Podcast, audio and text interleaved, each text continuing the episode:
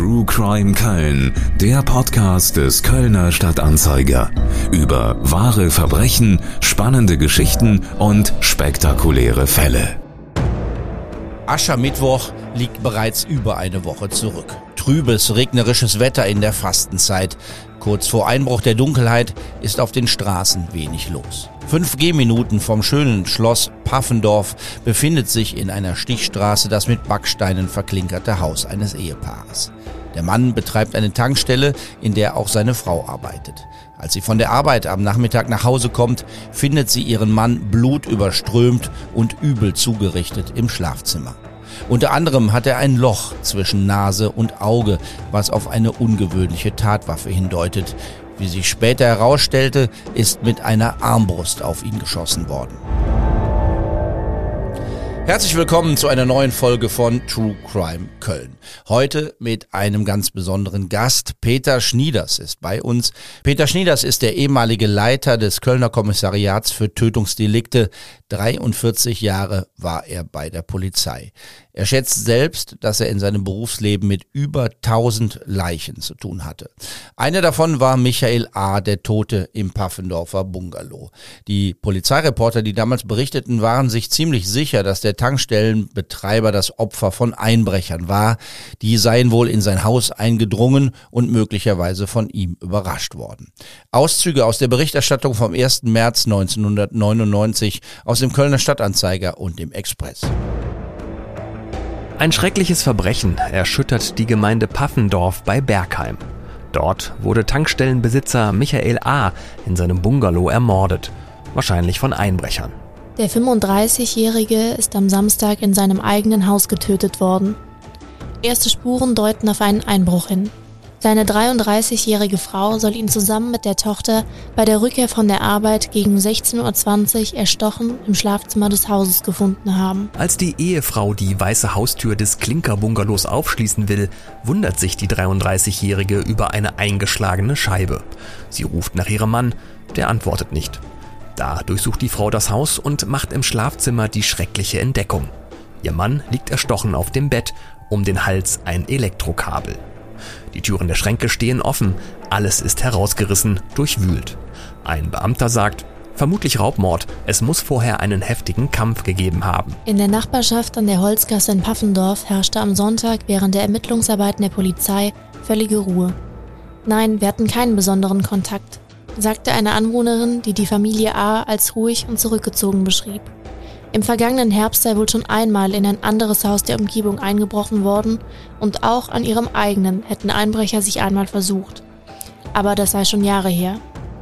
Tatsächlich, so ein Polizeisprecher, ist Paffendorf für uns ein so gut wie unbeschriebenes Blatt, was Straftaten angeht. Hier passiert wirklich selten etwas. Von der seltsamen Wunde am Kopf des Toten steht nichts in den Berichten der Kollegen. Es ist eine Waffe im Spiel gewesen, die Einbrecher normalerweise nicht bei sich haben. Der damalige Mordermittler Peter Schnieders ist heute zu Gast in unserem Podcaststudio. Herr Schnieders, wie erinnern Sie sich denn an den Ort des Geschehens? Wenn wir zum Tatort kommen, ist ja meistens so, dann freuen wir uns immer sehr darüber, wenn also die Kollegen der uniformierten Polizei sich vernünftig verhalten haben. Es gibt auch andere Beispiele, wo die wirklich dann schon da durch die Zimmer gelaufen sind. War hier nicht der Fall. War alles sehr gut abgesichert worden und, abge und abgesperrt worden. Dann ist das immer schwierig. Man, man begeht so einen Tatort und, und schaut sich den Tatort erstmal in Ruhe an. Ich habe das mal gelernt von meinem Lehrmeister, der mir immer gesagt hat, wenn du an einen Tatort kommst, dann lass den Tatort auf dich wirken. Lass das wirklich auf dich wirken. Geh rum, interessier dich nicht für die Leiche oder für Tote, die da liegen, guck dir erstmal den Tatort an. Und dann gehst du erst später zum eigentlichen Opfer. Warum, sagt er, dir entgehen vielleicht Dinge, wenn du direkt dahin gehst, siehst du vielleicht Dinge gar nicht, die du zunächst wahrgenommen hast, ist ja eine völlig fremde Umgebung für dich. Du kommst da rein und guckst erst in Ruhe an.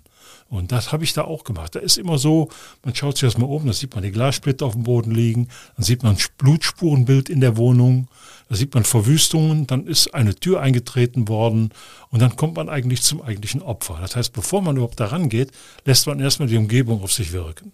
Haben Sie denn auch gedacht, dass es ein Einbruch war? Was war Ihr erster Eindruck?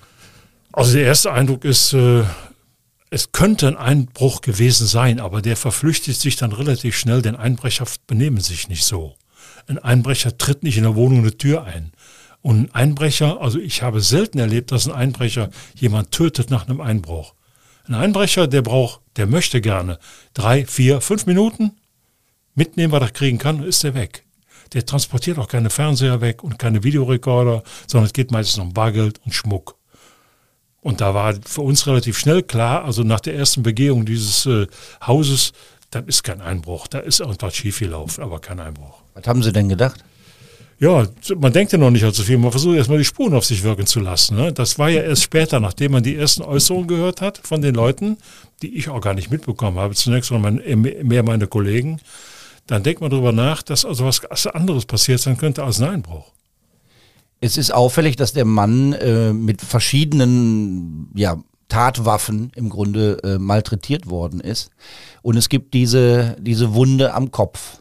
Das ist in der Tat auffällig, aber das sieht man ja zunächst nicht, weil diese Leiche war ja komplett zugedeckt mit dem Plumeau. Und dann natürlich warten wir erst dann, bis der Rechtsmediziner kommt. Das ist eine ganz wichtige Figur. Der sagt uns erstmal, wie sieht das mit dem Todeszeitpunkt aus? Und dann schaut er sich zunächst mal die ersten Verletzungen an. Das macht aber auch ein Kollege von uns. Der Tatortbeamte des, des KK11, der sorgt auch dafür, dass man sich die Leiche anguckt, zusammen mit dem Spurensicherer damit da bloß nichts äh, an Spuren kaputt gemacht wird. schauen, schauen Sie sich das gemeinsam an. Und dann sieht man natürlich auch Verletzungen, zumindest vordergründig. Das, was nachher im Rücken passiert ist, sieht man ja erst viel später. Und da war aber schon klar, also äh, ein Einbruch möglich, mit anschließender Eskalation möglich aber eher so die Art und Weise der Verletzungen deutet darauf hin, dass da jemand massiv eingewirkt hat, massiv eingewirkt hat. Also es gibt Verletzungen durch Messerstiche, es gibt ein Kabel um den Hals von einer Lampe und dann sehen Sie an der Nase die, dieses, dieses Loch. Hatten Sie eine Idee, woher das kommen könnte? Überhaupt keine. Wir haben zuerst geglaubt, es wäre ein Einschuss. Ne, sieht ja meistens auch so ähnlich aus, nur da fehlten gewisse Dinge, die fehlten. Meistens hat man noch so eine Spur- oder Schmauchanhaftung, die fehlt natürlich komplett. Und das haben wir erst später, aber der Restmediziner sagte, es ist kein Einschuss, ich kann noch nicht genau sagen, was es ist, aber es ist eine Verletzung, die vielleicht ursprünglich zuerst entstanden ist. Aber da wussten wir noch gar nicht, dass da möglicherweise ein anderes Tatwerkzeug im Raum stand. Sie haben gesagt, das sieht ähnlich aus wie bei einem Einschuss. Haben Sie mehrere Fälle gehabt, wo jemand mit einer Armbrust erschossen worden ist? Ist der einzige. Ich kenne in meiner ganzen Laufbahn keinen einzigen Fall, wo noch eine Armbrust eingesetzt worden ist. Wie sind Sie denn äh, dann weiter vorgegangen? Also Sie hatten Zweifel, dass es ein Einbruch ist. Es gab, muss man vielleicht sagen, Spuren, die darauf hindeuteten. Aber es gab auch Dinge, die, die Sie skeptisch gemacht haben. Zum Beispiel zwei Hunde, die im Keller eingesperrt waren. Das waren zwei Rottweiler, soweit ich mich erinnern kann. Die waren im Keller eingesperrt. Die laufen normalerweise oder im Garten frei rum. Das konnte man, wenn man aus dem Fenster oben rausschaute, konnte man das sehen. Die hatten so ein Geläuf im Garten, wo die Hunde rumliefen. Dann wird man natürlich aufmerksam, vor allen Dingen, weil als dann später auch noch bei der, bei der Begehung des Hauses viel Bargeld gefunden worden ist. Es wurde ja nicht nur Bargeld gefunden, waren ja auch andere Wertgegenstände da, die ein Einbrecher normalerweise nicht liegen lässt, die er mitnimmt. So, und dann wird man natürlich sehr vorsichtig. Und dann haben wir schon in Richtung eines, eines Kapitalverbrechens äh, begonnen zu ermitteln, ganz klar. Der Tatort selbst, den Sie gesehen haben, hat er weitere Aufschlüsse gegeben? Konnte man da schon irgendwas noch sehen, was einen weitergeführt hat? Vom Tatort selber, außer dem, dem äh, etwas ungewöhnlichen Spurenbild nicht. Natürlich äh, die eingetretene Tür. Da fragt man sich natürlich, warum tritt ein Einbrecher die Türe ein? Ja. Und äh, ja, die allgemeine Situation. Also äh, da gibt es dann drei Leute, die da unterschiedliche Angaben machen zum eigentlichen Tatgeschehen oder zu dem, was sie vorher gemacht haben, dann wird man natürlich sehr aufmerksam. Und da fingen auch schon die ersten äh, Verdachtsmomente an, dass hier in der Familie etwas nicht ganz stimmen kann. Sie haben in Ihrer Laufbahn unglaublich viele Tatorte gesehen. Kann man sich an sowas gewöhnen, an den Anblick von Leichen gewöhnen? Also ich habe, äh, da ich ja so eine Auffassung hatte, dass mir äh, dieser Beruf zu legen kam und zurechtkam, ich war immer sehr interessiert daran, man muss sich schon ähm, sage ich mal, eine etwas dickere Haut aneignen. Wenn man die nicht hat, dann sollte man diesen Job nicht machen. Das heißt nicht, dass man sich permanent daran gewöhnt. Es gibt auch Dinge, da kann man sich nicht daran gewöhnen. Aber es gibt auch Dinge, die man trennen kann. Wenn ich zu so einem Tatort komme, da ist das für mich mein Beruf, dann sehe ich das mit anderen Augen, als wenn ich vielleicht als Privatmann irgendwo jemand sehe, der gestorben ist. Sehe ich vielleicht ganz anders man kann sich daran gewöhnen. Mich haben immer Kollegen gefragt, wie haltet ihr das aus? Äh, es gibt ja auch Leichen, die nicht so angenehm anzusehen sind oder auch Leichen, die riechen, so ist das ja nicht. Ja, ich habe immer gesagt, einmal die volle Dröhnung äh, und dann ist gut. Also alle Hilfsmittel hier wie Minzöl und was es da alles für kleine Mittelchen gibt, die haben bei mir nicht geholfen. Ich habe immer gesagt, eine volle Dröhnung reinziehen. Das ist unangenehm, aber was soll's. Man muss diesen Job machen, wenn man ihn machen möchte und dann funktioniert das auch. Es gibt auch Tatorte, die vergisst man auch nicht. Was, was war so das Schlimmste, was sie dann auch lange nicht losgelassen hat? Es war einmal war das äh, ein, ein äh, Doppelmord im, äh, im, im Bergischen, nicht im Bergischen Land, sondern im Erftkreis und natürlich, wenn kleine Kinder umgebracht werden. Da fehlt mir also jedes Verständnis. Ich, wir hatten mal so, ein, so, eine Mordserie an Ostern, 1987 war das, glaube ich. Da hat ein Familienvater die ganze Familie in Köln umgebracht. Da waren, glaube ich, nachher sechs oder sieben Leichen, äh, die an unterschiedlichen Orten zu finden. Und ich hatte mal einen sehr ungewöhnlichen Fall, im, auch in, in Bergheim, sinnigerweise, wo ein Familienvater seinen ähm, acht Monate alten Sohn erstochen hat. Und da habe ich dann irgendwo so Dinge, Probleme, da, da geht es mir nicht so gut bei. Und weiter auch wiederum in Bergheim, ein Tatort, wo ein äh, Mensch äh, seine Frau oder seine Lebensgefährtin erstochen hat und gleichzeitig auch den vierjährigen Sohn. Der lag im Wohnzimmer vor der Couch, tot auf dem Boden. Und ich war da auch äh, mit einer der ersten am Tatort und ich hatte zu der Zeit auch einen Enkel im selben Alter, auch mit derselben lockigen, mit denselben lockigen Haaren da habe ich mir, habe ich auch später zu den Kollegen gesagt, wenn der Täter da gewesen wäre, ich hätte für nichts garantieren können. Ich glaube, ich wäre den angegangen. Da war meine, meine berufliche Professionalität, die war weg. Die war absolut weg. Da war ich wirklich stark angegriffen. Ne? Und ich war froh, dass er nicht da war. Wie kriegt man denn dann so eine professionelle Einstellung zu so, so Dingen? Nimmt man das mit nach Hause? Kann man, kann man auch abschalten wieder? Ähm, ich meine, Sie haben alles nochmal auch aufgeschrieben, also Sie können sich gut erinnern. Begleitet einen dann sowas das ganze Leben? Nee, absolut nicht. Also ich bin kein Mensch, der dem Alkohol verfallen ist. Ich bin auch keiner, der Tabletten genommen hat. Ähm, wir haben ähm, normalerweise, ich war damals immer, als ich Leiter dieser Dienststelle war, immer sehr daran interessiert, dass die Kollegen auch Supervision machen. Ne? Das machen ja auch viele andere Berufsgruppen Supervision. Da hat man uns gesagt, da wird zu teuer, das ging nicht. Also die Behörde hat sich da so ein bisschen gesperrt eine Supervision auf andere Art. Wir haben einmal im Monat haben wir so einen, so einen gemeinschaftlichen Abend gemacht. Da gießt man sich kräftig ein hinter die Binde und dann ist das so eine Art Supervision. Da versuchen einige dann auch so bestimmte Dinge zu kompensieren. Ob das der richtige Weg ist, ist eine ganz andere Frage. Aber ich konnte da für sich immer recht gut mit umgehen. Ich habe das äh, ziemlich gut trennen können. Dass ein paar Dinge natürlich immer im Laufe der Zeit nachlaufen, die auch abrufbar sind. Ich, ich habe Dinge, die ich kann Ihnen Tatorte zeichnen heute die sind für mich abrufbar, aber sie belasten mich nicht. Ich träume nicht davon. Ich bin kein Mensch, der also ständig darüber nachdenkt, über den Toten, über den Toten, über den Toten. Nee, absolut nicht. Wird nicht jeder so können, ne? Doch, die, also meine Kollegen konnten das recht gut. Und es waren auch einige dabei, äh, also zum Beispiel nach dem Zugunglück in Brühl. Das haben wir auch bearbeitet im Jahr 2000 mit den neun Toten, wo der Zug da in den Bahnhof reingerauscht ist. Da haben wir die Leichen geborgen. Die Feuerwehr hat das nicht gemacht, wir haben das gemacht. Da ging es erstmal darum, die Waggons zu heben mit riesigen Kränen. Unter einem Waggon lagen, glaube ich, sechs Tote aus einem Abteil. Die, einer der Männer hatte noch die Karten in der Hand. Die haben da Karten gespielt, als sie überrascht worden sind. Und die Bergung dieser Leichen, die hat bei meinen zwei meiner Kollegen, die waren fertig. Ja, posttraumatische Belastung.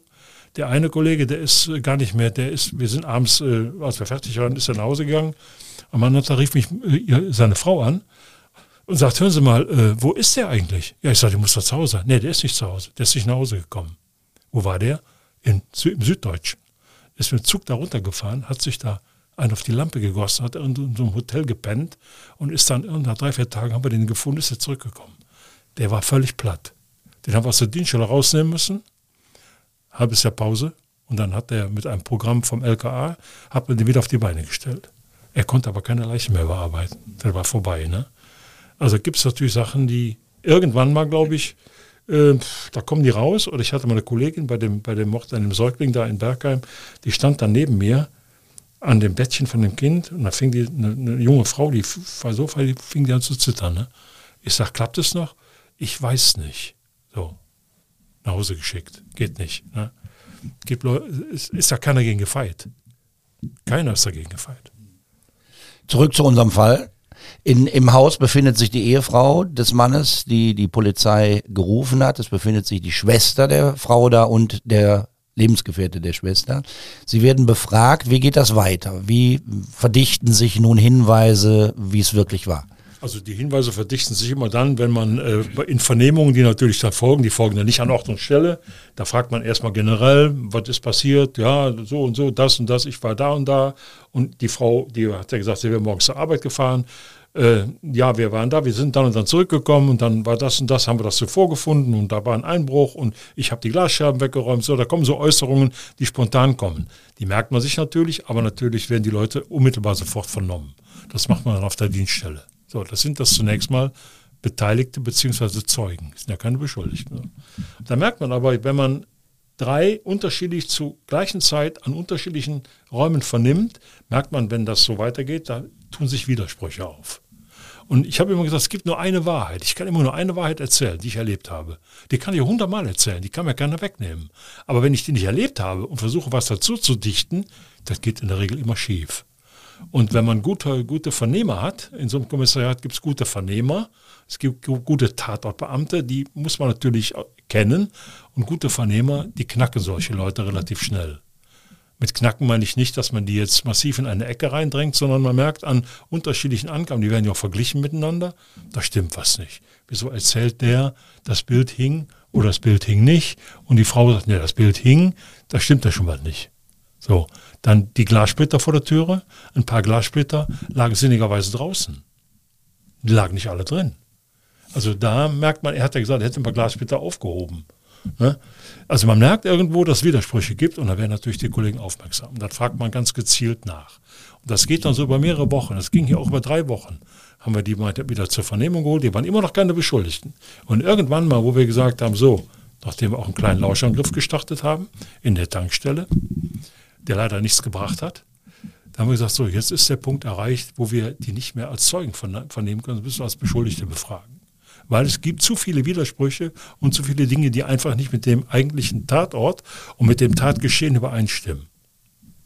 Da ging es um Geld, da ging es darum, der, der, äh, die, die Ehefrau hat gesagt, der hat mich gequält, der hat mich zu außergewöhnlichen Praktiken gezwungen, der hat mir in den Bauch getreten, als ich schwanger war, wobei die Schwangerschaft nie bewiesen werden konnte. Ne, da hat, es gibt auch keinen Arzt, der sagen kann, die hat abgetrieben oder sie konnte nicht beweisen, dass er abgetrieben hat. Aber es gab so unterschiedliche Sachen. Aus der Familie kam da noch dazu. Ja, da, die hatten ein gespanntes Verhältnis und es sind so Dinge, die sich dann irgendwie summieren und dann sagt man irgendwann so, jetzt ist der Punkt erreicht, jetzt sind sie Beschuldigte. Knapp vier Wochen nach der Tat werden die drei Personen dann in Bedburg äh, verhaftet. Also da müssen sie sich dann ja doch ziemlich sicher gewesen sein, dass da, dass es die drei waren, sich verabredet haben, um den Mann zu töten. Was war letztlich entscheidend? Also letztlich entscheidend war das gesamte Bild. Das gesamte Bild hat ergeben, da gibt es eine, eine, eine Differenz zwischen den Aussagen und irgendwie deckt die Familie möglicherweise den Täter oder die Täterin. Das war uns irgendwann klar. Aber wir haben auch sag ich mal, so taktiert, dass wir gesagt haben, das ist die letzte Möglichkeit, diese drei Vernehmungen zur gleichen Zeit als Beschuldigte, da möglicherweise noch den Täter zu identifizieren. Das war wirklich die letzte Möglichkeit. Danach hätten wir keine guten Karten mehr gehabt und wenn die dicht gehalten hätten, alle, wäre es sehr schwierig geworden. Wir hatten keine DNA, wir hatten ein paar Blutspuren, Faserspuren waren sehr schwierig damals. Also es wäre vielleicht sehr, sehr schwer geworden, Vielleicht irgendwann im halben Jahr, es gibt ja Menschen, die kippen irgendwann mal um, wenn sie den Druck nicht mehr aushalten können, aber wir hätten das zu dem Zeitpunkt nicht klären können. Ohne diese drei beschuldigten Vernehmungen nicht. Die waren ja auch im Prinzip fast ergebnislos. Bis auf die Tatsache, dass er wohl offensichtlich, nachdem ich ihm da so eine Ansprache gehalten habe, ich weiß nicht, was ihn dazu bewogen hat, dann auf einmal die Tat, die Tat zu gestehen. Weiß ich nicht. Das war der Freund der Schwester. Der Freund also müssen wir mal sagen, die Ehefrau ist zum damaligen Zeitpunkt 33. Es gibt eine 13 Jahre jüngere Schwester und diesen Lebensgefährten. Sie verhören und befragen die getrennt und dann kippt er um. Er kippt um, ja. Was erzählt er? Also dieses Umkippen, das war ja völlig, erstmal zunächst völlig ohne meine, ohne meine Beeinflussung. Der ist ja genau von, genauso vernommen worden wie die anderen beiden auch. Und er hat dann auch da so ein bisschen, so ein bisschen weltmeisterlich, äh, weltmeisterliches Gehabe an den Tag gelegt und ja, was wollt ihr mir denn? Ne? Ich habe Hunger, bestellt mir meine Pizza und so. Wir kommen sowieso nicht klar miteinander. Und dann habe ich dem Kollegen gesagt, lass mich mal mit dem zehn Minuten alleine reden. Das habe ich mir den geholt. Ich habe mich mit dem ins Zimmer zurückgezogen und habe ihm dann nur erzählt, dass es, äh, wenn man eine Tat begangen haben sollte oder wenn man davon weiß, dass es eine Verantwortung gibt, die man hat, die man auch tragen kann und dass es sicherlich auch gut wäre, wenn er äh, in Verbindung zur Tat stehen würde, das sicherlich auch vor Gericht gut aussehen wird. Man kann dann mit dem Gericht auch einen Deal machen, bei einem Geständnis oder so, dass die Strafe entsprechend geringer ausfällt. Er hat aber mir gesagt, nee, ich habe damit nichts zu tun, kein Problem. Und ich sage, also okay, gut, 20 Minuten Gespräch gehabt, bin ich rausgegangen, habe mich in mein Büro gesetzt, habe da noch was geschrieben, dann kommt der Kollege rein und sagt, ey, du musst doch mal kommen. Der wollte mit dem grauhaarigen älteren Kommissar nochmal sprechen. Ja, ich sage, da bin ich ja wohl. Bin ich zum reingegangen und dann er stand mir gegenüber, ich habe gar nichts gesagt, er kommt auf mich zu, guckt mich an, versucht mich zum Armen, fängt an zu weinen und sagt, ich war's, ich habe den umgebracht. Ja. Dann haben wir direkt auf den Schuh gesetzt und gesagt, erzähl, alles. Da hat er alles erzählt. Das haben wir protokolliert, wie das abgelaufen ist, wie er angesprochen worden ist von seiner Freundin, wie die Tat vorbereitet worden ist von der Frau, die immer bis zum Tat, bis zur Ausführung oder nach der Tat noch geglaubt hat, es seien wirklich Russen gewesen, die die Tat begangen haben. Die hat nicht gewusst, dass offensichtlich ähm, der Freund ihrer Schwester die Tat geplant und durchgeführt hat. Das war der Ehefrau angeblich bis zum Schluss nicht bewusst. Das ist ja eine sehr besondere Geschichte, die er erzählt. Also äh, er berichtet, dass die Ehefrau den Mann tot sehen wollte und die Schwester hat sich dann gekümmert und die Idee war, die Russen-Mafia für, ich glaube, 15.000 Mark, also für einen, einen relativ kleinen Geldbetrag für so eine Tat, ja. zu beauftragen, um den Mann zu töten. Ja, genau. Und dann ist da der Lebensgefährte der Schwester und sagt, ähm, kann ich selber machen. Ist, ist seltsam, oder? Ja, merkwürdig. Ich weiß auch nicht, offensichtlich hat er die Dollarzeichen in den Augen gehabt und hat gesagt, da kriege ich jede Menge Geld. Oder er war natürlich auch in gewisser Weise hörig. Er war ja abhängig von ihr. Das war ja seine Freundin, mit der er gut zurechtkam, wo die Mutter immer versucht hat, ja, vielleicht ist das nichts für dich. Der hat ja auch die anderen Freundinnen vorher immer schon malig gemacht. Und er war ihr offensichtlich auch hörig, sodass er gesagt hat, kann, das können wir selber machen. Und dann kommt er auf die Idee und kauft sich dann eine Armbrust. Ja? Ein, ein 17- oder 18-jähriger junger Mann kauft sich eine Armbrust. Für 400 Mark? Für 400 Mark und geht dann äh, in den Wald bei Mönchengladbach irgendwo, glaube ich, im Waldgelände, hat er dann angefangen, die Schießübungen durchzuführen. Ich meine, wer mal mit einer Armbrust geschossen hat, und wir haben das mal gemacht, später danach, der man muss ja eine unglaubliche Kraft aufwenden, um überhaupt die, die Armbrust zu spannen. Und da muss man auch noch richtig zielen können. Da ist ja nicht so einfach. Ne? Mit einer Armbrust schießen, mit einer Pistole ist einfach. Er hat ja überlegt, eine Pistole wäre einfach, aber hat er keine bekommen. Ne, er hat ja bei der ersten, bei der ersten geplanten Tat an der Tankstelle hat er nicht den Mut gehabt. Er hat nicht den Mut gehabt zu schießen. Er hat ihn ja gesehen. Mit dem Rücken zu ihm stand der, stand das Opfer und er hat aber nicht den Mut gehabt abzudrücken. Dann müssen Sie nochmal erzählen. Also es hat einen ersten Versuch gegeben, diese Tat äh, durchzuführen. Er lauert dem Opfer, dem späteren Opfer an der Tankstelle auf und will ihn dort aus dem Gebüsch erschießen. Genau, also die beiden Eheleute, die haben eine Tankstelle betrieben in ganz der Nähe und äh, das war dann so abgesprochen, dass er zur Tankstelle kommt und dafür sorgen soll, dass das Auto von der Frau stillgelegt wird, sodass es nicht gestartet werden kann. Dann hätte er einen Grund gehabt, hätte das spätere Opfer einen Grund gehabt, rauszugehen, sich das Auto zu kümmern. Er hätte dann in der Zeit im Gebüsch gesessen mit der Armbrust und ihn von hinten versuchen zu erschießen. So, der Mann ist auch rausgekommen, weil er hatte vorher mit der Zange am Auto manipuliert, ein paar Kabel durchgetrennt, der Mann kommt raus, versucht das Auto zu starten, das funktioniert nicht und er sitzt da mit der Armbrust und hat nicht den Mut, auf ihn zu schießen. Ja. Haben Sie vor dem Geständnis gewusst, dass es eine Armbrust war, die da mit im ja, Spiel war? Bis da wussten, also wir wussten, dass es keine Waffe war im Herkömmlichen, keine Schusswaffe war, sondern wir wussten, dass irgendwo mit einem Pfeil geschossen worden ist. Aber von Armbrust selber war noch gar nicht die Rede. Der Mord in Paffendorf ist einer der Fälle, die Sie zusammen mit dem Journalisten Fritz Selin in Ihrem Buch Im Spiegel des Bösen aufgeschrieben haben. Und äh, das Kapitel heißt Marek. Also Sie geben dem Armbrustschützen einen, einen Namen, das ist nicht der richtige Name. Und Sie machen ihn quasi zur Hauptperson des Berichts in dem Buch. Warum? Was ist besonders an dem Mann? Was, was muss man wissen über diesen Mann? Also über die Lebensgeschichte, glaube ich, die ist nicht so, so außergewöhnlich. Die ist, unterscheidet sich nicht so ganz groß von vielen Lebensgeschichten von jungen Männern in dem Alter. Dass der mal, der ist übergesiedelt nach Deutschland, dass er hier schwer Fuß fassen konnte, dass es in der Schule Schwierigkeiten gegeben hat, dass er auch kleinere äh, kriminelle Delikte begangen hat. Alles das passt ja auch zu vielen anderen Lebensgeschichten. Manche fangen sich danach, manche fangen sich eher nicht. er hat sich eben nicht so gefangen hat aber auch versucht, Kontakte zu, zu Mädchen zu bekommen, hat auch Kontakte, die Mutter hat ihm die Kontakte immer ausgeredet. Und irgendwann trifft er dann diese junge Frau und verliebt sich total in sie, ist ihr auch quasi hörig und sagt äh, entweder die oder gar keine und mach mir die nicht kaputt. Wenn du mir die kaputt machst, siehst du mich nie wieder. Das waren so Sprüche, die er zu seiner Mutter gesagt hat. Bis dahin sage ich mal immer noch nicht außergewöhnlich, weil das betrifft ja auch viele Lebensleute von jungen Leuten zu. Das Außergewöhnliche beginnt zu dem Zeitpunkt, als die Freundin ihn fragt, hör mal, wir müssen den aus dem Weg räumen. Kennst du jemanden, der das machen kann? Da wird es außergewöhnlich. Denn da würde also, denke ich mal, ein junger Mann, der bis dahin vielleicht versucht, in die richtige Richtung zu laufen, der würde sagen, hör mal, hast du sie noch alle? Ich soll einen umbringen? Wie soll ich das denn machen? Da würden ja viele sagen, äh, mache ich nicht. Nein, er hat sich darauf eingelassen. Er hat gesagt, ja, da gibt es ein paar Russen, da können wir vielleicht mal hin und vielleicht kriegen wir eine Schusswaffe und so. Da wird es also für mich ungewöhnlich, denn das ist ja nicht mehr der normale Weg. Normal wird man sagen, weißt du was, sagt deiner Schwester, soll sich einen anderen suchen, ich mache das nicht. Er hat es aber gemacht. So. Und dann kriegt er keine Schusswaffe und dann kommt er auf den Bolzen, auch das ist ungewöhnlich, ein junger Mann kommt auf den, auf den Trichter und kauft sich eine Armbrust. Ja, Armbrust? Also hätte ich ein Messer verstanden, Pistole hätte ich verstanden, oh, vielleicht andere Gegenstände, Baseballschläger oder so, aber eine Armbrust haben wir nicht verstanden. Wie kommt der auf eine Armbrust? Er hat gesagt, wäre ihm so eingefallen in der Vernehmung später. Das ist mir so eingefallen. Ich habe das mal gesehen, das scheint ja auch zu funktionieren, hat er sich die gekauft. Da wird es also für mich auch sehr ungewöhnlich. Deswegen auch die Person Marek als ungewöhnliche Person in Folge dann ein späterer Mörder zu werden.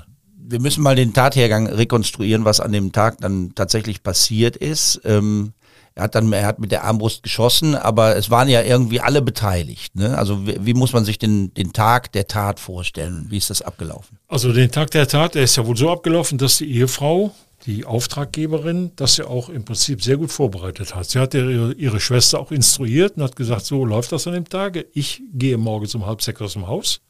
Mein Mann ist dann zu Hause, er hat die Nachtschicht gemacht. Und dann hat die Ehefrau das insofern sehr gut vorbereitet, dass sie also Polaroid-Bilder gemacht hat vom Haus, vom Eingang, vom Schlafzimmer. Sie hat, sie hat sich sogar selber aufs Bett gelegt ein Selbstbildnis gemacht, damit die wissen, auf welcher Seite des Bettes ihr Mann normalerweise schläft. Also sag ich mal, ist eine klassische Vorbereitung für eine Tat. Das hat sie alles ihrer Schwester zukommen lassen. Sodass das also dann auch so geregelt war, dass morgens, nachdem die Frau das Haus verlassen hat, die Haustür gar nicht zugezogen war, die war nämlich nur angelehnt. So. Dann kommen die dahin, dann wird das Fenster eingetreten um einen Einbruch vorzutäuschen. Und, sie hat die Hunde eingesperrt. Die, genau, sie hat doch die Hunde abends eingesperrt. Die Hunde würden normalerweise bellen. Die sind aber unten eingesperrt gewesen, sodass sie, glaube ich, gar nicht richtig mitbekommen haben, weiß ich nicht, ob jemand ins Haus gekommen ist. Dann tritt man oder man schlägt unten das Fenster ein, indem man also versucht, dann einen Einbruch, später sagt man, einen Einbruch vorzutäuschen und geht dann ins Haus. Natürlich mit den Bildern wusste man genau, oder wusste er auch genau, wo muss ich lang gehen. So. Dann kommen die also auch, nachdem sie durchs Wohnzimmer gegangen sind, ins Schlafzimmer und er liegt im Bett und schläft. Er spannt die Armbrust, so hat er später erzählt, spannt die, zielt, schießt. Der Pfeil trifft den Mann in der Augenhöhle. Der wird wach, ist natürlich nicht tot und fängt an zu schreien. Wie will dann zu schreien? Dann geht man dahin und mit einem, die haben, glaube ich, ein Messer mitgebracht. Das hat aber wohl nicht ausgereicht. Der hat sich ja gewehrt, wie verrückt. Und dann rennt das Mädchen, die junge Frau rennt in die Küche. In der Küche stehen meistens die Messerblocks, holt dann noch zwei Messer raus und dann stechen die gemeinsam auf den ein. Sie schlingt noch ein Kabel dem Opfer um den Hals und drosselt ihn und weiter wird auf ihn eingestochen, recht massiv auf ihn eingestochen. Also mit einem Stich trifft man, glaube ich, die Lunge und die Arterie und der Mann verblutet dann. So. Dann verlässt man das Haus indem man noch Unordnung schafft, zieht Schubladen raus und tut so, als wenn der Einbrecher alles durchsucht hätte und geht dann aus dem Haus raus. So. Und hat auch ein bisschen Geld mitgenommen. Ne, ein bisschen Geld mitgenommen, aber das meiste Geld haben sie nicht gefunden. Dann kommt die Ehefrau natürlich, äh, die da weiß, dass da heute Morgen was passiert, kommt dann irgendwann nach Hause, sieht die Türe auf und sieht ihren Mann im Bett liegen und ruft die Polizei. Also ein, ein durchgeplantes äh, Verbrechen. Also normalerweise ein durchgeplantes Verbrechen. Von allen dreien durchgeplantes Verbrechen. Über das Motiv ähm, wird später vor dem Landgericht, vor dem Kölner Landgericht durchaus gestritten. Die Staatsanwaltschaft geht davon aus, dass es die Frau auf das Geld des Mannes abgesehen hat. Also da wird Habgier unterstellt. Sie selbst spricht dagegen von Qualen. Sie haben das eben angedeutet die sie da in der Ehe äh, erleiden musste. Da ist von ungewöhnlichen Sexualpraktiken die Rede, die sie ertragen musste. Davon haben sie sich befreien wollen. Das sagt dann auch ihre Schwester aus. Wie haben Sie das gesehen? Also das mit dem Geld konnten wir nicht nachvollziehen, denn Geld war ja genug da. In der Bodenfriese lagen ja mehrere hunderttausend D-Mark, zu damaligen Zeit noch D-Mark-Währung.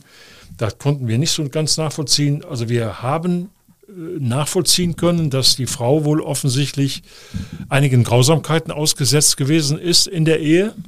Ich persönlich kann auch nachvollziehen, wenn Frauen irgendwann so die Reißleine ziehen, wenn sie über Jahre gequält worden sind. Dann gibt es sicherlich einen Punkt, wo dann das berühmte Fass überläuft. Den gibt es. Es gibt Beziehungen, es hat auch äh, in anderen äh, Kapitalverbrechen äh, vorher Beziehungen gegeben, wo die Frauen über Jahre gequält worden sind. Über Jahre vergewaltigt, missbraucht, geschlagen äh, von Alkohol alkoholisierten und brutalen Ehemännern. Und irgendwann haben die die Reißleine gezogen und haben ihren Mann getötet. Kann ich nachvollziehen. Absolut. Ich kann Ihnen einen kleinen Fall erzählen von einem Maurer, der in Longerich gewohnt hat, mit seiner Frau im Einfamilienhaus. Die Frau hatte also die äh, Angewohnheit, soll ich sagen, die war etwas nymphoman veranlagt und hat häufiger Männer mit nach Hause gebracht. Und der war offensichtlich so schwach in dieser Beziehung oder dieser Ehe, der hat immer unten gesessen, während die Männer oben mit seiner Frau im Bett waren. Da ging ein halbes Jahr gut. Und irgendwann, Ende. Ist er nach oben, hat sie erdrosselt. Und was danach kommt, ist völlig irrational. Der schnallt sich seine Frau auf das Fahrrad hinter sich und bindet die mit zwei Gurten an sich selber fest, fährt damit durch ganz Longerich bis zum alten Butzweiler Hof, da gab es den noch, Heute ist das Gelände ja alles, äh, alles komplett verändert. Und lädt die da im Gebüsch ab, fährt zur Polizei und sagt, ich habe meine Frau umgebracht. So. Bei dem ist auch irgendwann, ist dann, war Limit, war am Ende. Oder ein anderer Fall, wo jemand, das war auch, glaube ich, ein Bauarbeiter, der geht morgens aus dem Haus, im Vogelsang, ein, ein Haus mit so Laubengängen, wo man reingeht, dann kann man durch die Laubengänge geht man durch, dann kann man in die Wohnung reingucken. Der geht raus, kommt, weil er was vergessen hat, kommt eine halbe Stunde wieder, guckt durch das Fenster und kann ins Schlafzimmer gucken und sieht seine Frau bei der Arbeit mit einem anderen Mann. Der macht die Türe auf, holt aus der Küche ein Messer und perforiert den da oben. Der ist nicht groß verurteilt worden. Ich glaube, zwei oder drei Jahre hat er gekriegt. Die Richter haben den zugebilligt, er in einer völligen Ausnahmesituation gewesen zu sein. Meistens ist es ja umgekehrt, dann ist die, ist die Frau die, das, das Opfer, was sich dann wehrt. Man fragt sich ja, warum lassen die sich nicht scheiden? Ne? Also in dem Fall ist es ja so, die Frau hat, glaube ich, Ihnen auch gesagt, ähm, sie hätte sich scheiden lassen wollen, aber der Mann hätte sie so bedroht, dass wenn sie das tut, muss sie damit rechnen, dass er sie umbringt. Ja, es gibt auch viele Frauen, die sind totaler Abhängigkeit. Finanzielle Abhängigkeit, sexuelle Abhängigkeit kommt auch noch dazu. Und natürlich Kinder, wenn möglich Kinder da sind, die waren hier nicht der Fall. Aber dann sind Frauen auch in großen Abhängigkeiten und überlegen sich dann zweimal, ob sie scheiden lassen von den Männern oder nicht. Kann man lange, kann man lange darüber diskutieren. Manchmal versteht man das nicht, aber manchmal ist es ist manchmal so. Vor Gericht kommen dann viele äh, Psychiater, Nervenärzte, Psychologen in den Zeugenstand. Sie sollen beurteilen, ähm, ob man es mit einer kaltblütigen Mörderin zu tun hat oder eben mit einer kranken Frau ähm, die sich gewehrt hat. Man bescheinigt die Intelligenz und Geschäftssinn. Das deutet dann eher auf die abgebrühte Mörderin hin. Eine Psychologin spricht aber auch von einer manifesten Persönlichkeitsstörung. Und äh, das Gericht folgt dann eigentlich äh, nicht der Staatsanwaltschaft. Es sagt, ähm, es ist keine Habgier, sondern es spricht von einem Mord aus Liebe. Also es hat fast was Poetisches, die Be Begründung, die der äh, Richter dann als Urteils, in seinem Urteilsspruch äh, äh, erläutert. Ja, Mord aus Leidenschaft haben wir immer gesagt. Es gibt ja viele Morde aus Leidenschaft. Also ich sag mal, wenn man das bewertet, oder wenn ich das bewerten sollte, ich bin ja kein Jurist, wenn ich das bewerten sollte, dann würde ich sagen, die Frau hat also einen kapitalen Fehler gemacht. Die hat die Tat geplant, minutiös geplant, von Anfang bis zum Ende. Das deutet auf eine strukturelle Tat hin, auf eine geplante Tat. Also ein klassischer Mord, geplant. Die Gründe, Habgier, glaube ich nicht, aber das andere ist eben dieser Mord aus Leidenschaft möglicherweise. Und das ist, glaube ich, dann auch äh, ausschlaggebend gewesen für die lebenslängliche Verurteilung, eben die klassische Planung. Die beiden anderen, die waren ja noch gar nicht äh, volljährig, die sind da, glaube ich, sieben oder acht Jahre haben die, glaube ich, bekommen. Und sie hat lebenslänglich bekommen. Die sind alle wieder frei, die sind alle draußen, äh, haben ihre Strafe verbüßt.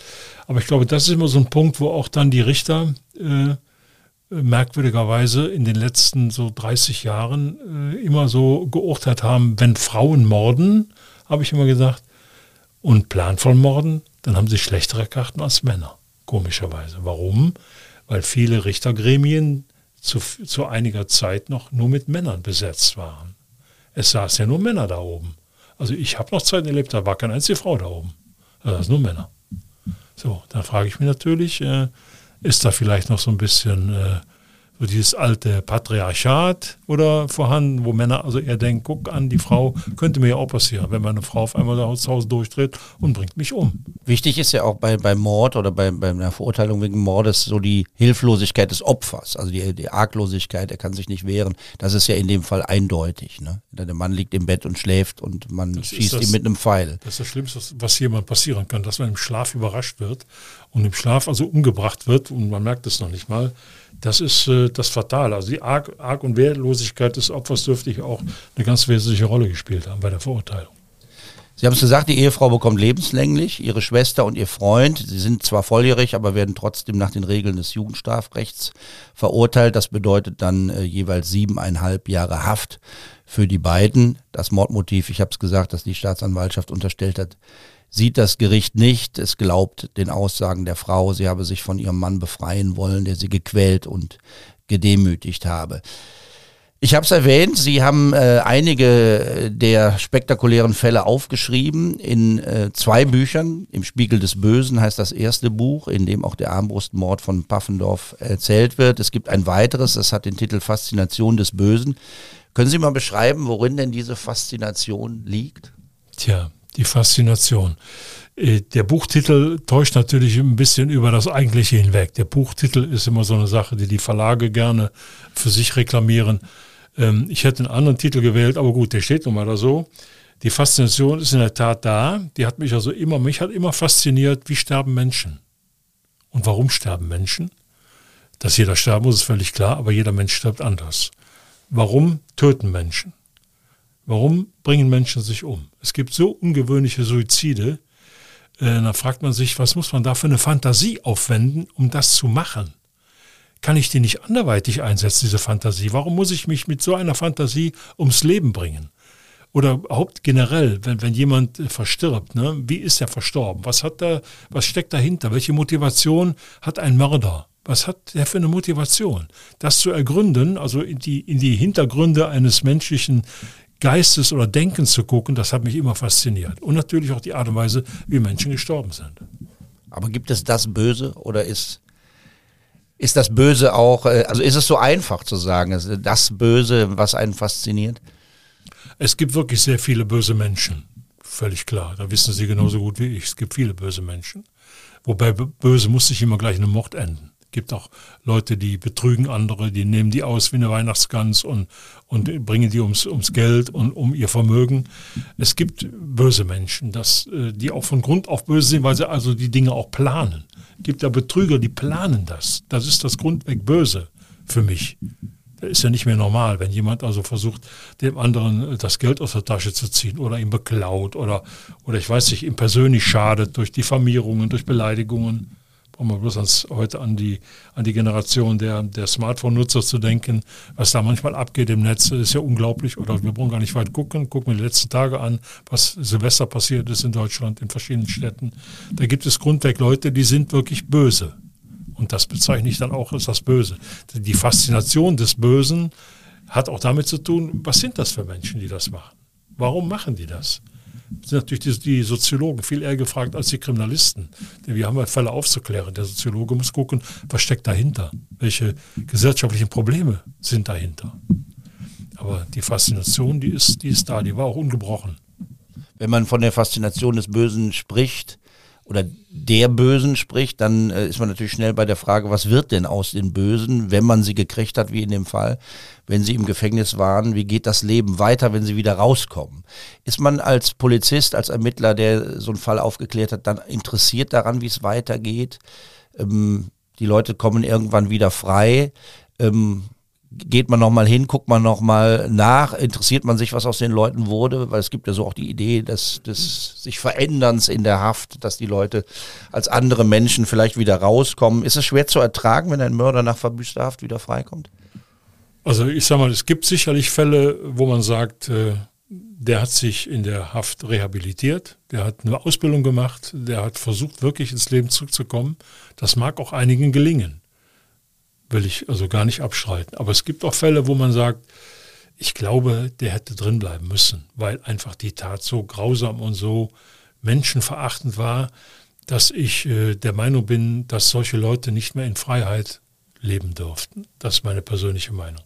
Das ist in Deutschland schwierig umzusetzen. Es gibt mittlerweile immer mehr Gerichte, die auch dann die besondere Schwere der Schuld würdigen und sagen, die Tat war also so erschreckend grausam. Ich denke an die, an die Polizistenmorde da im, im Rheinland-Pfalz.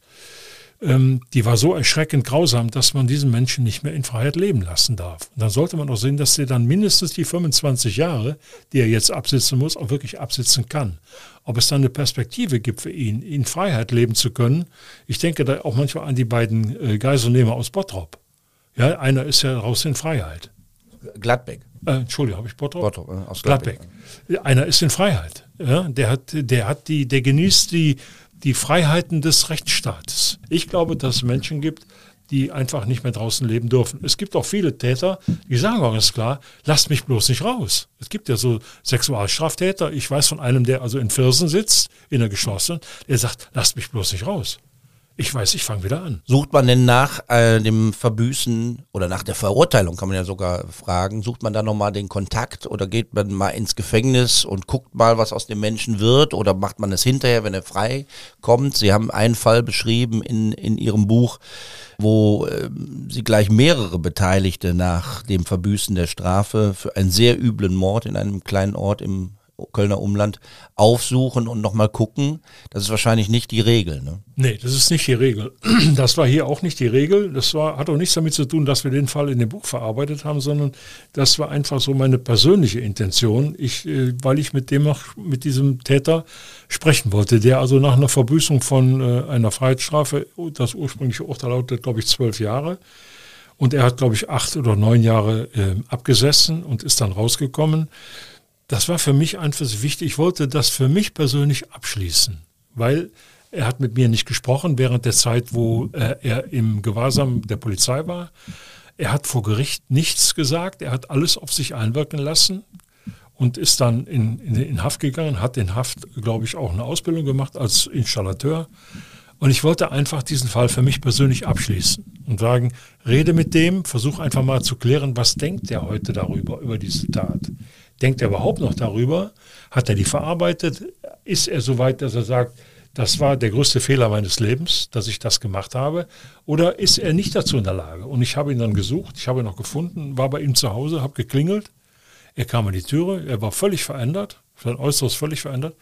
Ich sage, habe ich ihn gefragt, kennen Sie mich noch? Ja, ja, ich kenne Sie noch. Ich sage, Sie wissen, warum ich hier bin, ich will mit Ihnen mal gerne darüber reden. Dann hörte ich, er war vor der Tür, wie hinten im Haus die Frau rief, wer ist denn da? Sagte, er ist die Post. Da, da sagte er, ich möchte mit Ihnen nicht mehr reden. Ich habe das in eine Schublade gepackt, für mich ist das erledigt. Lassen Sie mich in Ruhe. Bin ich gefahren. So. Ähm, heißt also für mich, er hat das vielleicht für sich abgeschlossen, aber vielleicht weiß auch die Familie nicht, was er für ein Vorleben hat. Was aus den beiden Frauen und dem jungen Mann geworden ist, die in Paffendorf äh, den Tankstellenbesitzer ermordet haben, das wissen wir nicht. Wir können davon ausgehen, dass sie alle wieder frei sind. Die beiden Jüngeren in jedem Fall auch schon sehr lange. Aber auch die Frau ist wieder frei, nimmt am normalen Leben teil. Ich gehe davon aus, dass das so ist. Ich kann mir nicht vorstellen, dass sie die Tankstelle wieder übernommen hat, denn dazu hat sie, glaube ich, zu lange im, im Gefängnis gesessen. Es ist ja vielfach so, dass Leute, die dann rauskommen, ich weiß nicht, wie die auf die Beine kommen. Ich habe auch selten Kontakt zu irgendeinem dieser Leute gehabt. Aber zu sehe ich mal jemand in der Stadt, von dem ich weiß, dass er einen Mord begangen hat Und dann ist das für mich immer so ein kurzer, so ein kurzer Moment, wo ich sage, Mensch, guck mal, der ist auch wieder frei. Ähm, ich habe mal in einer, in einem, in einem Gespräch mit einem Redakteur ihrer Zeitung gesagt, die meisten meiner Mörder sind wieder frei. Oder fast alle sind wieder frei. Und manche Fälle, da ist es für mich ungewöhnlich. Da wundere ich mich drüber. Aber gut, ich kann den, kann den Rechtsstaat nur so akzeptieren, wie er ist. So what. Herzlichen Dank, Peter Schnieders, für diesen Besuch bei True Crime Köln. Mehr aus dem Erfahrungsschatz des ehemaligen Kriminalkommissars finden Sie in den beiden genannten Büchern Im Spiegel des Bösen und Faszination des Bösen, die im Goldmann Verlag erschienen sind. Dank an Laura Ostender und Christian Mack, die als Sprecherin und Sprecher dabei waren. Die nächste Folge von True Crime Köln erscheint dann in zwei Wochen. Und da werden wir in ein faszinierendes Kapitel der rheinischen Geschichte eintauchen und unter anderem über die Idee sprechen, aus dem Rheinland einen unabhängigen, eigenständigen Staat zwischen Deutschland und Frankreich zu machen.